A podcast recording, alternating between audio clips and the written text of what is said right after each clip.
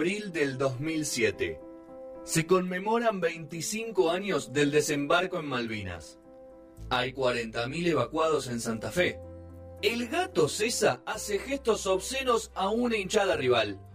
No sonoras, debuta en el aire. 15 años después, pocas cosas pudieron cambiar.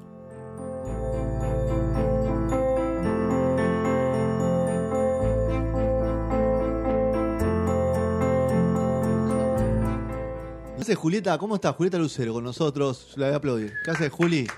Rubia. ¿Qué hace? No te escucho.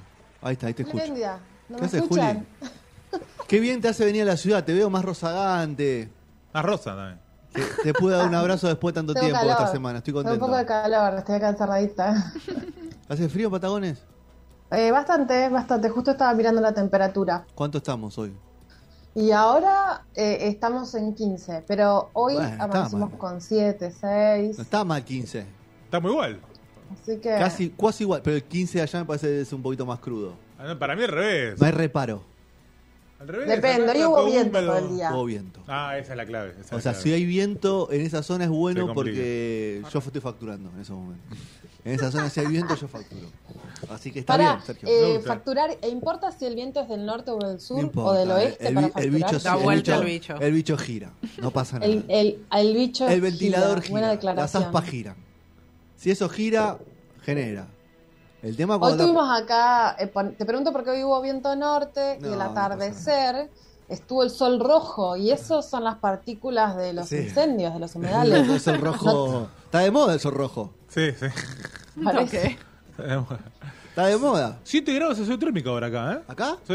Uh, menos mal que me Se traje el- sí. el sobre todo. ¿Le picó? ¿Trajiste la campera, Sergio? Vos siempre estás tan desabrigado. Tengo un pulvercito que lo no, Bueno, bueno, Juli, eh, Sergio no fue al supermercado Todavía, todavía, no, no fue a averiguar. para revisar lo del etiquetado frontal.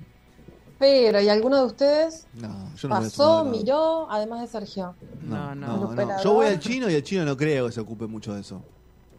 Y, pero Los se productos son los supone que las cajas vienen con el etiquetado, así que el La chino Coca-Cola creo que es uno, la Coca-Cola creo que lo puso un poco antes. Fue uno de puede los ser. primeros. Puede sí. ser porque el límite de tiempo, a ver, se implementó a partir del sábado 20.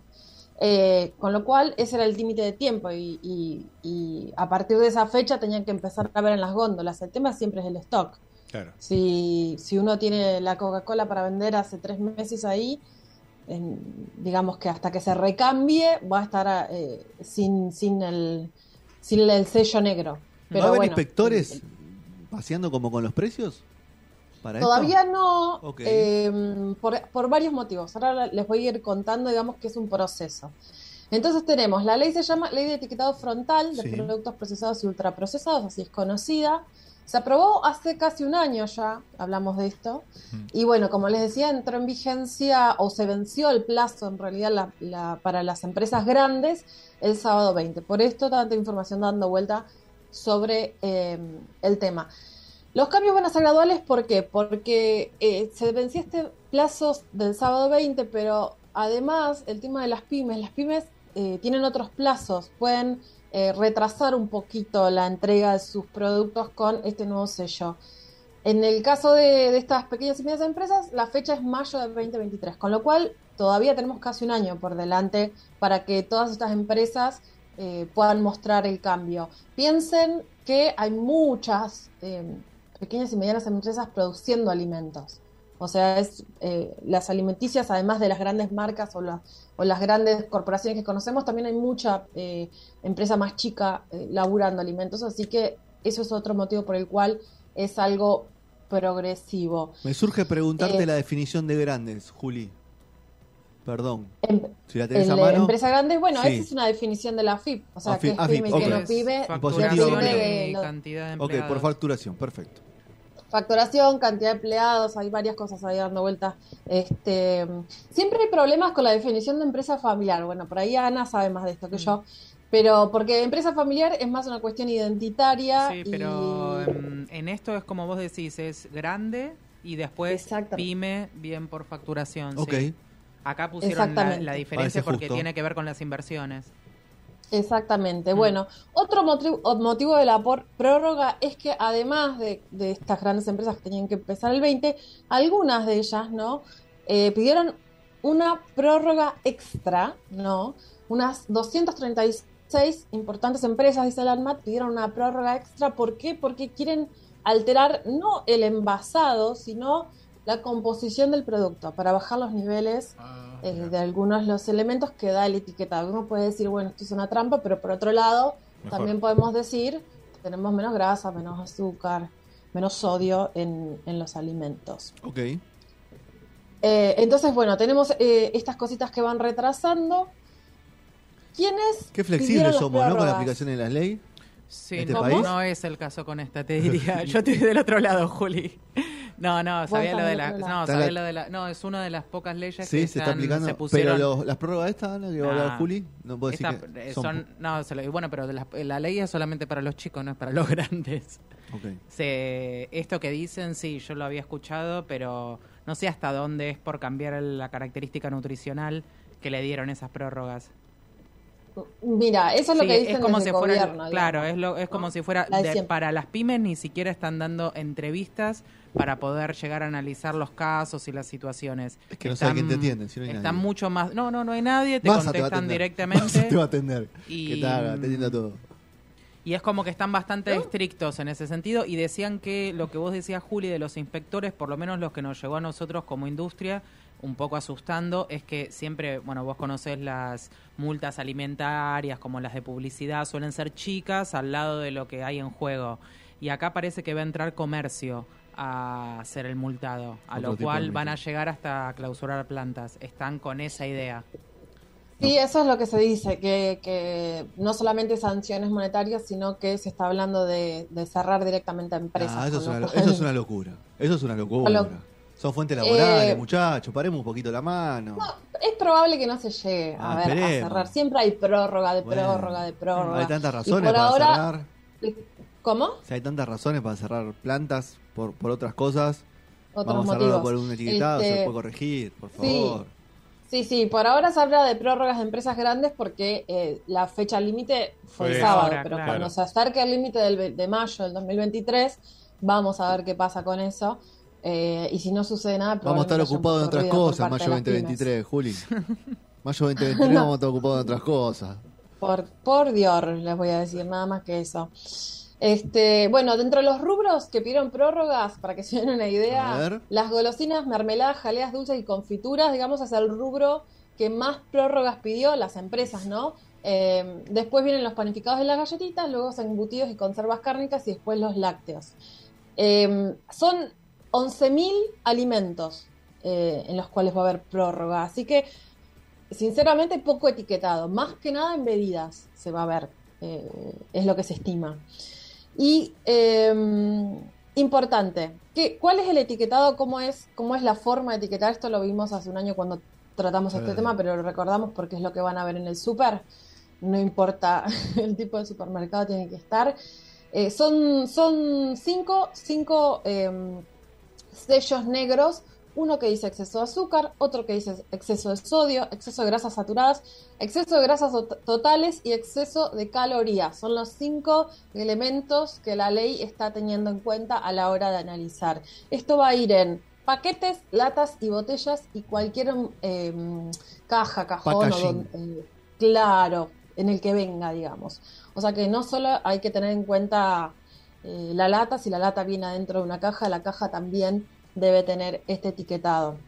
Son octógonos negros, ya lo vimos en otros países, digamos, vimos muchas fotos en los medios dando vuelta porque es algo que ya se hizo en otros lugares y tiene que estar en la cara principal del producto, no en la parte de atrás. Tiene que ser muy fácil de ver y de leer. Y hay dos, eh, dos etiquetas más que son importantes, que son rectangulares, que ya no eh, son octógonos. Una dice, eh, contiene edulcorantes, no recomendable en niños o niñas, o niños barra niñas, en realidad dice. Y el otro dice, contiene cafeína, evitar en niños, niñas. Esto eh, lo que hace es que funcione como advertencia, igual que lo otro. No está... mm, Prohibida la venta, no. O sea, vos podés No, no, igual. por supuesto. Ok. Pero vos agarrás la coca y vas a tener Obvio. este, Cocucha. ¿no? Eh, claro, la marquita, por ahí si te lo vas a dar a, a, a- a tu hijo o tu hija o tu sobrino o sobrina, te va a dar un poco de... No, la idea es que te, te- evite un poco... Claro, y es por ahí, ¿no? eh, cuando uno no sabe lo que tiene, el alimento lo consume desde el desconocimiento y no se plantea ciertas cosas. Yo la llamo a Ana cada vez que consumo algo. Le pregunto, ¿qué tiene esto, Ana?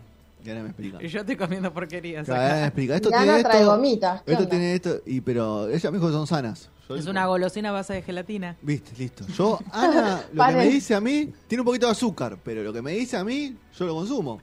Acá estamos comiendo librito. Yo le pregunté a Ana, Ah, ¿el libri- librito está bien? está permitido. Me dijo, está bien. La bolsa Para- no dice nada. Para esta hora está, me dijo. Nos falta lo que Bueno, bueno. depende de dónde venga el librito, porque si es de panadería no necesita etiquetado, Mm. pero si es de bolsa, porque es un ultra procesado Claro. o un procesado, sí debe llevar. Es de panadería, así que estamos bien. De Para panadería. panadería está bien. Panificado. Si ya va envasado, lo lleva. Bueno, pero Recién bueno, hecho, sirve está. como referencia el procesado Mm. igual, ¿no? Ya saben sobre el librito, cada capa lo que tiene. este, otra cosa, digamos que cuando uno va con los más chicos o las más chicas al, al súper, que llama la atención mucho, son los animales, los deportistas, este, los dibujos animados en los paquetes, en el packaging. Eso eh, la ley no lo permite, con lo cual, chau Messi, chau este, dibujitos animados o cualquier elemento interactivo. Tampoco se va a prohibir. plata. Sí. ¿Cómo? Se va a quedar sin plata, Messi. Sí, No, pobre, no va a poder. Pero hablando la del etiquetado nomás. Las papas fritas no va a Cualquier poder. pro- eh, creo, No, Juli, Juli, también. Juli, puede ser que cualquier producto con una sola etiqueta tiene prohibido poner. Cuando a partir Sí, de que tenga uno un está exceso, prohibido. por supuesto. Claro, con que tengas uno ya no Sí. entrar en, en- en hacer publicidad. Creo, Ahí va. creo que lo que tengo entendido, Juli, además de las figuras que vos decís que es lo interactivo, no pueden hacer pauta publicitaria, que eso es un re agujero. No pueden hacer eh, pauta publicitaria en ciertos lugares, no es que en cualquier lado. Em, por ejemplo, en establecimientos educativos. No es que eh, eh, eh, esto abarca eh, cualquier espacio, sino sería como los cigarrillos. Claro, claro, claro. ¿no? Em, bueno, y después tampoco pueden participar en, no sé, tickets para el mundial, por ejemplo. Mm, ahora, cagamos. Entradas para el teatro, claro, todas esas cosas, eh, estos alimentos que incluyen, aunque sea uno de los sellos, no pueden tener todas estas, Ah. estas cositas que atraen quizás a la compra. Ah, ok. Eh, ¿Dónde no se van a encontrar cambios? ¿No? ¿Dónde, ¿En qué alimentos o en qué espacios no van a encontrar cambios? Eh, no están obligados a tener el sello de advertencia, el azúcar común, los aceites vegetales, los frutos secos y la sal de mesa. Ah, Ahí Los que son el puros. azúcar va a ser 100% azúcar, digamos. Claro. Claro, básicamente. La sal 100% sodio, no, no creo que 100%, pero este, no, no es obligatorio que lo tengan. Y mm, los alimentos, bueno, lo, lo que decía Ana sobre la publicidad, los alimentos y bebidas sin alcohol, estoy leyendo así como las, Mm. las cositas del boletín oficial, que contengan al menos un sello de advertencia o leyenda precautoria no pueden ser vendidos ni promocionados en establecimientos educativos a niveles inicial, primario y secundario. Eh, y bueno, y esto de las eh, de los pizzerías, roticerías, restaurantes, panaderías, bueno, es similar a lo que hablábamos de los libritos, ¿no? Si no es industrializado, no necesita llevar el etiquetado, con lo cual el librito de panadería nunca va a tener en la bolsa eh, un octógono negro. Está bien, perfecto. Para el control, además de esto que habló Ana hace un rato sobre los inspectores y las sanciones y demás, como consumidores nosotros siempre podemos llamar a defensa del consumidor eh, cuando veamos que hay algún elemento que necesita tener el etiquetado y no lo tiene, se cumplieron los plazos o hay alguien que se está haciendo el vivo. Eh, pasa todo el tiempo, ¿no? Que vemos en, en- en los diarios eh, o en los medios que salta la ANMAT, prohíbe, ta, ta, ta, ta, ta, ta, ta, ta. Uno dice, ¿quién controla esto para que llegue al mercado? Pero evidentemente, a pesar de todos los controles, llegan cosas a la góndola que no deberían llegar y ahí aparecen las prohibiciones. Entonces, en este caso, si hay algo que está mal etiquetado eh, o, o no está etiquetado directamente, ahí se puede recurrir a defensa del consumidor. ¿Atenderá a alguien, Julio, Otra- cuando lo llamás? Com- si atiende a alguien, probablemente sí. Como que no, defensa del consumidor te atiende ¿Funciona bien defensa del consumidor? Creo No que sé. se puede hacer vía web. Yo la vez que lo Ah, hice ok. con unos micros y por ahí ahí con fotos o algo de eso se podrá hacer de alguna manera, pienso. No ¿Y obtuviste resultados? Sí, fue hace mucho tiempo, no había tampoco tanto uso de internet, pero en ese momento fue telefónico. Pero entiendo que ahora funciona algo vía web, pero bien, bien no sé, porque tienen que presentar pruebas, ¿no? Sí, claro. Yo eh, me acuerdo de una amiga que compró papas fritas, las de Messi, ¿Y le hace mandaron, muchos años. ¿y le mandaron Messi una caja de papa frita? Dale, mandaron una motito llena de papas fritas. Pero sí, es mejor llamar a la empresa, pero en este caso que no es que encontrés contaminado, sino que es un tema legal, ahí va a después Claro. el consumidor. ¿Qué encontró, Juli? Eh, bueno, todos comían, comían el bowl de papas fritas y dejaban las negritas y al final quedó una negrita pobre, discriminada. Este, y cuando prestan atención era una cucaracha aplastada Ay. en forma de papas fritas. Muy bueno. ¿Qué snack? Una cockroach. Cucara snack. Te quiero un, un cuento, Sergio, con la, Me con la encanta. cucarachita. horror, horror, el horror. Igual, en Horror lugar en- de quejarse ho- horror en la defensa del bolsa. consumidor, horror en la bolsa.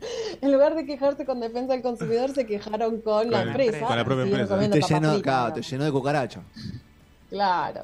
Anda, si, hay- si había blanquitas, Claro. si no pasaron por el aceite complicado, no se dieron cuenta. Bueno, y otra, otro elemento interesante es que eh, ANMAT sacó una calculadora que es, eh, que es, eh, para calcular un ingreso, digamos, es una eh, mini app ahí en- mismo en la página donde ingresa eh, los gramos y las porciones que tiene el producto que quiere chequear. Y ahí te va a decir, según eso, según gramos y porciones, la cantidad que debería tener de azúcar, sodio y grasas para no pasarse y llegar a ser etiquetado. Si los números no dan con los del paquete, o eh, este, la ANMAT te avisa esto está mal etiquetado y ahí se puede hacer un reclamo de defensa del consumidor. Me parece que después de contarles todo esto, les voy a contar eh, un caso de éxito. Dale. Esto, esto ya sucedió en otros países, en Chile, Colombia, México, Perú y Uruguay. Y el caso de éxito es Chile, que fue el primero en la región en aprobarlo en 2012. Eh, y después de unos años, después de seis años de la aprobación en 2018, el gobierno chileno dijo que, eh, eh, que es exitoso, que el sistema funciona, se di- disminuyó un 25% el consumo de bebidas azucaradas y cereales, eh, o sea, 25 de bebidas azucaradas y 9% de cereales, que no es poco, sobre todo porque eh, estos alimentos eh, van directamente eh, orientados a que el consumidor sean los niños y las niñas. ¿no? Entonces, que, que, que bajen ese, ese nivel de consumo es importante. Nosotros tenemos números muy altos, yo ahora no me acuerdo los porcentajes, y probablemente no estén actualizados, pero de consumo de bebida cola. ¿No? Somos un país muy consumidor de bebida Cada vez menos igual, ¿eh? gaseosa. Cada vez menos, ¿eh? Bueno, pero por Hablando de nuevas generaciones. No cambiando un poco con esto de la limonada gaseosa, y las sí. saborizadas, pero igual es alto el consumo que tenemos como Ese. país latino. Y mucho Fernet. Hay mucho, perdón. Pero a nivel internacional también, no solo en el marco de Latinoamérica, a nivel eh, eh, global, digamos, somos uno de los países que más consumimos. Entonces, bueno, recapitulando, esto es un proceso, es el inicio que vamos a empezar a ver recién los sellos de una nueva forma de etiquetado. Em, van a verlo esto mayormente por ahora. eh, se cree que en las bebidas gaseosas, sobre todo Coca, porque Pepsi es una de las empresas que pidió prórroga. Así que, bueno, ahí tenés la competidora sin etiquetas aún.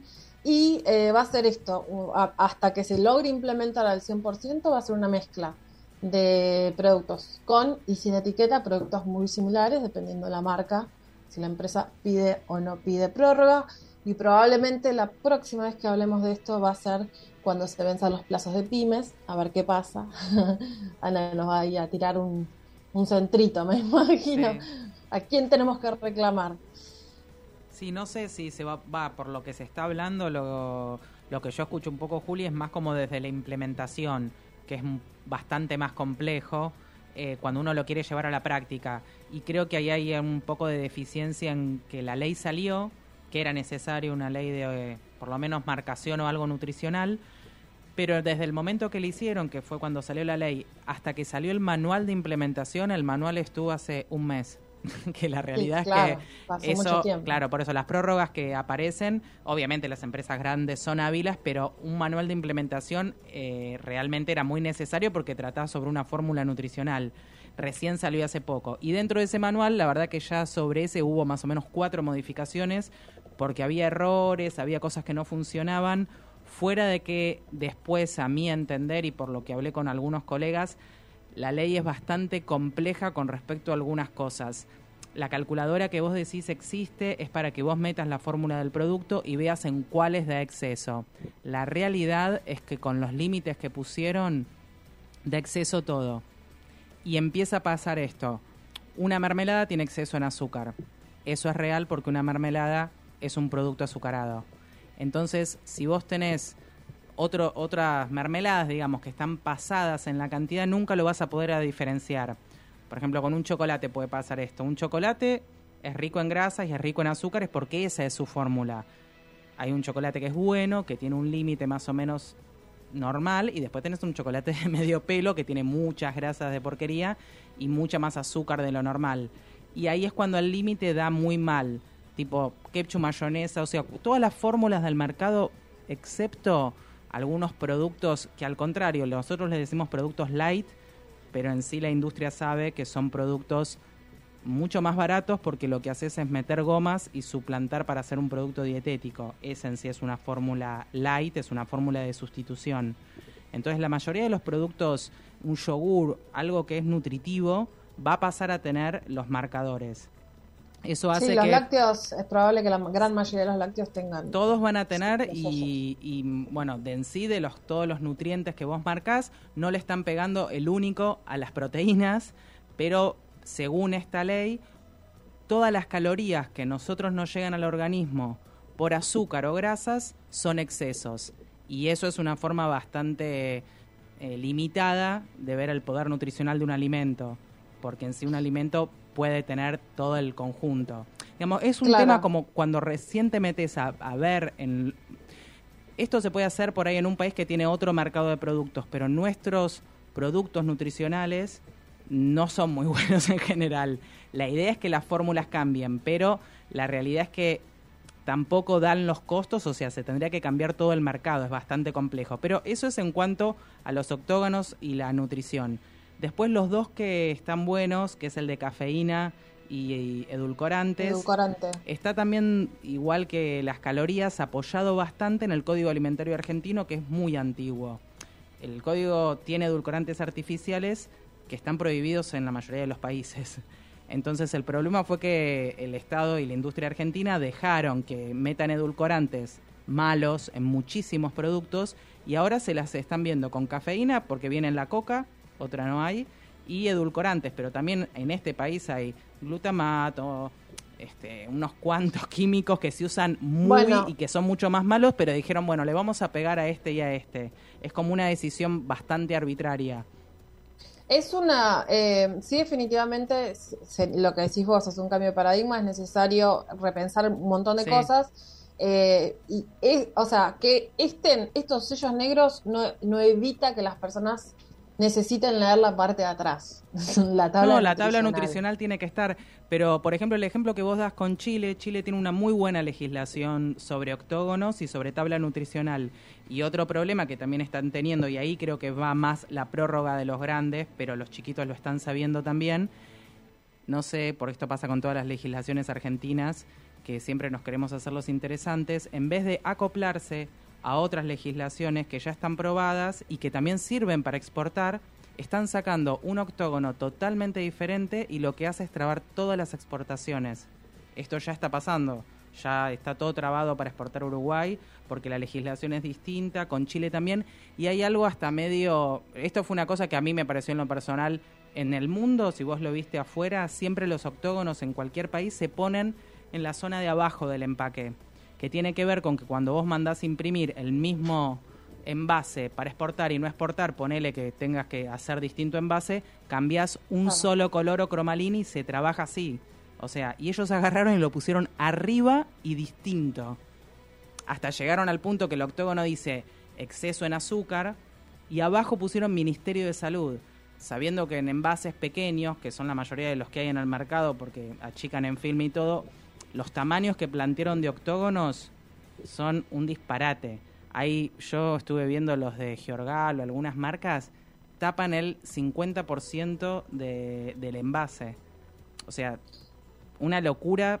eh, o sea, y, y además, la, La pyme en sí ahora se están pasando a préstamos, tienen que mandar a imprimir todo de nuevo. Las prórrogas son por material que ya está envasado, pero también porque normalmente se manda a imprimir un volumen y eso se usa en un año, ponele. Y- Claro. Y, todo eso, eh, en este caso la ley no va a dar agotamiento de stock. Las prórrogas son por presentación y por lo menos estas que vos decís de empresas grandes. Yo de empresas chicas sé que AdMat no tomó de ninguna. Solo habló Sí, no, Coca-Cola para la red. Claro, tuvieron llegada las, ret- por ejemplo, envase retornable no estaba tomado en cuenta. Y bueno, fue Coca-Cola y arregló que lo va a tener en la tapita. ¿Entendés? Ya se sabe más o menos para dónde ver la ley o para dónde no. Eh, seguramente es muy bueno lo nutricional, hay mucho desastre en las góndolas porque todo el mundo hace lo que quiere, eso es una realidad, pero se están, a mí me, me resulta raro que hayan ido tan con los tapones de punta y tan exigentes y sin las capacitaciones y las cosas y cuando uno va, por ejemplo, nosotros hablamos con defensa al consumidor igual que varias industrias, porque si vos pones la cantidad de datos que pide defensa al consumidor y pones los octógonos, no entra. Pero no entra, te estoy diciendo, falta un 20% de envase. En, Claro, te falta paquete. Claro, pero no, no puedes infringir. En defensa te pide un tamaño de letra, un montón, las co- un montón de cosas. Hay ahí como unos puntos este, bastante complejos que no sé qué salvedad y lo que se escucha es que están muy duros y que también la industria la está pasando mal porque no es un buen momento económico y nadie está... Ahora salieron un montón de abogados que te ayudan, que te capacitan, que te dan cursos, que te dice el El diseñador. y famoso la- consultor. Claro, pero la realidad es que están todos en la lona porque anda a hacer em- empaque para todos los productos nuevos, que es imprimir, tirar. eh, está todo bastante complejo con eso y la verdad que la ley es, por lo menos en lo que se ve comparado con otros países y todo, eh, en algunas cosas como muy flojo. Nosotros- yo imagino también que en otros lugares, en otros países han ido cambiando. Mm. Eh, Claro, o sea, empezaron. han sacado Claro. algo y después van mejorando. Es que yo eh, creo que sí, que pero avanza. teniendo el resultado que tiene Chile y Uruguay, que está todo bien, yo no tengo problema, me parece que ellos fueron más adelantados que nosotros, son países por ahí más chicos, Uruguay tuvo una buena experiencia, tendríamos que haber tomado un poco o hasta hacer la misma, te diría, no me parece tampoco tan malo porque el código alimentario no difiere mucho del de Uruguay. En un momento existió Mercosur y Mercosur sí aunaba este, con el código alimentario y hubo todo un proyecto. Pero Eso se pusieron- interesante que Sí, eh, eso lo desarmaron todo, se pusieron los tapones de punta con sacar su propia ley y hasta te digo, esta, esto de ponerlo en otra ubicación para cagarle la vida a, la pyme, porque las empresas grandes tienen un- una variedad para cada pa- país que exportan, pero el que es chiquito lo que hace es cambiar el color negro, es eso, Claro. se, se hace de esa manera y, y están bastante exigentes y yo no, por lo menos los que yo escuché de cambio de fórmula, yo con los límites que vi, no creo que se pueda cambiar una fórmula. eh, los precios no tienen nada que ver, o sea, no, ni no es viable. En este país no es viable llegar porque no, no, no, no da mucho. Seguramente algunos lo puedan hacer, pero no, no- esto en, en el manual este te dicen dos cosas como ayuda para, che, refresh de, que eh, por eso te digo que hay un lugar medio, un refresh de la parte de diseño, que está todo bien, pero en un país que se está prendiendo fuego, el refresh de diseño es medio nabo. Lo de bajar los, nutri- los de aco- acotar algo nutricional podría estar bueno y después hay toda una bajada con que los chicos van al kiosco y que no les tengas que comprar todo. Bueno, no sé, educación, flaco, pero re- a reventar la industria porque un padre no le puede decir que no a un chico en un kiosco. O sea, hay algunos argumentos en, en el mismo manual que son medios patéticos. es un combo, es un combo. Y lo que decís de, de los grandes y los chicos, bueno, lo de, la, lo de los envases de vidrio que decías recién, el límite es 2024 y las Sí. pymes es 2023.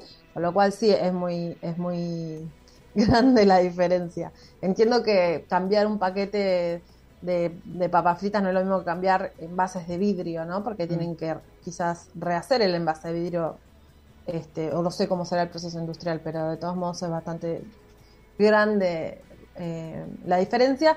Y también, bueno, lo que decíamos hace un rato, seguir mirando la tabla, tabla nutricional. Por más que una empresa grande o una pyme logre cambiar la fórmula para que no esté el sello, que haya menos azúcar no quiere decir que sea más saludable, porque puede ser reemplazado por otra cosa. Entonces, también, bueno, justo capaz el azúcar no es el mejor ejemplo, pero quizás el de los chocolates que hablábamos hace un sí, rato. sí.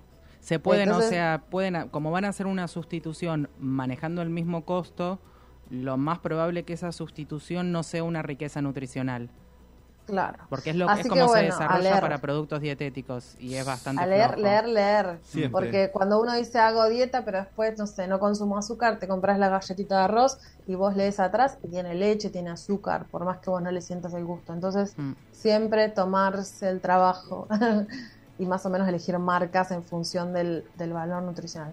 Pero bueno, es un proceso, es largo, seguramente veamos más cambios más adelante y, y bueno, y hablemos, espero que con mejores noticias. Sí. Muy bien. Bueno, bueno, Juli, muchas gracias. Gracias, Ana. Gracias a ustedes. Tremendo Ana, ¿no?